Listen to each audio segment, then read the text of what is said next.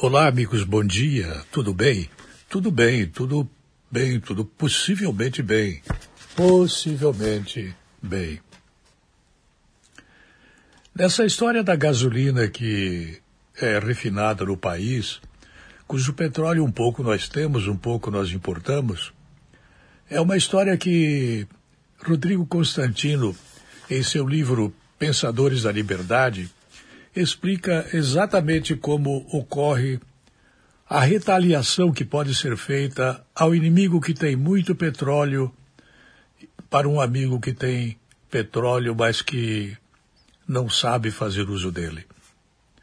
A história contada no livro Pensadores da Liberdade está assim descrita, aspas, retaliando o inimigo. Ok, então o protecionismo é prejudicial ao povo. Mas e quando a outra nação adota práticas protecionistas? Aí está claro que mesmo o mais liberal dos liberais será a favor de uma retaliação, certo? Errado. Constantino faz menção a Claude Frédéric Bastiat. A lógica da reciprocidade funciona assim. Se o governo de lá prejudica o próprio povo, então nosso governo deve prejudicar o nosso povo também como resposta ao abuso que vem de fora. Da guerra entre os governos e lobistas de cada país, sob o modelo mercantilista, quem sai perdendo são os consumidores de ambos os países. Muitos alegam que o livre comércio tem que ser recíproco para ser benéfico.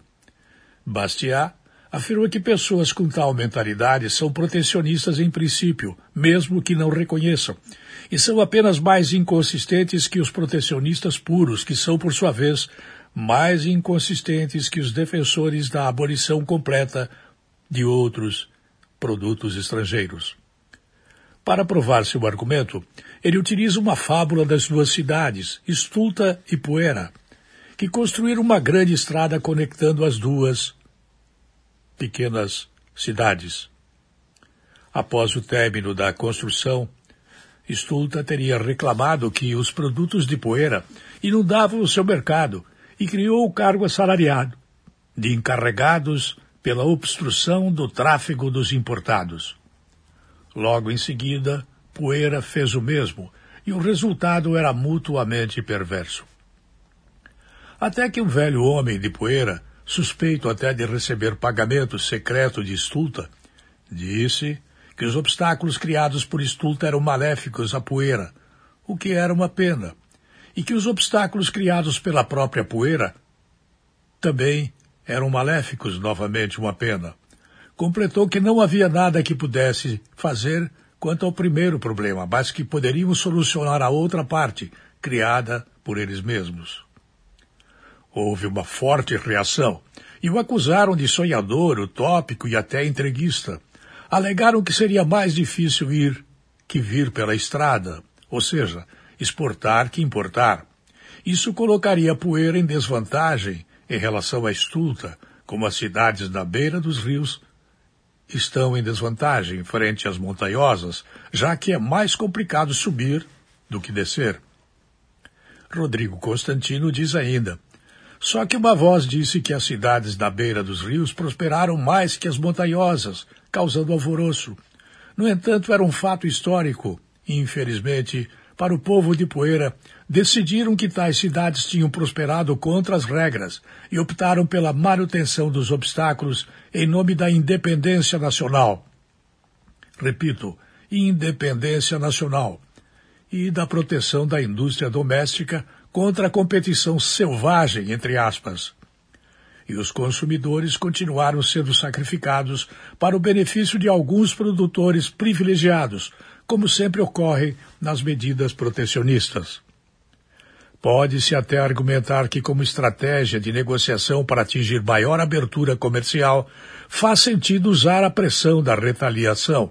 Tudo bem, tudo bem desde que não se caia na falácia de considerar que ela, por si só, é benéfica ao povo. Não é.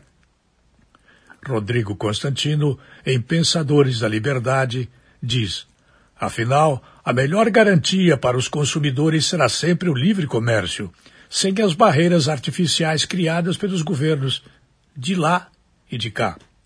o governo, vítima de ranço mercantilíssima, pode achar que está retaliando o inimigo numa batalha comercial. Na prática, está apenas dando um tiro no pé, no pé do seu próprio povo. Replay para a frase final. Era a melhor garantia para os consumidores. Será sempre o livre comércio, sem as barreiras artificiais criadas pelos governos de lá e de cá. O governo, vítima do ranço mercantilista, pode achar que está retalhando o inimigo numa batalha comercial, mas na prática está apenas dando um tiro no pé, no pé do próprio povo. Eu falei uma menção a Rodrigo Constantino, autor do livro Pensadores da Liberdade. Eu volto logo mais.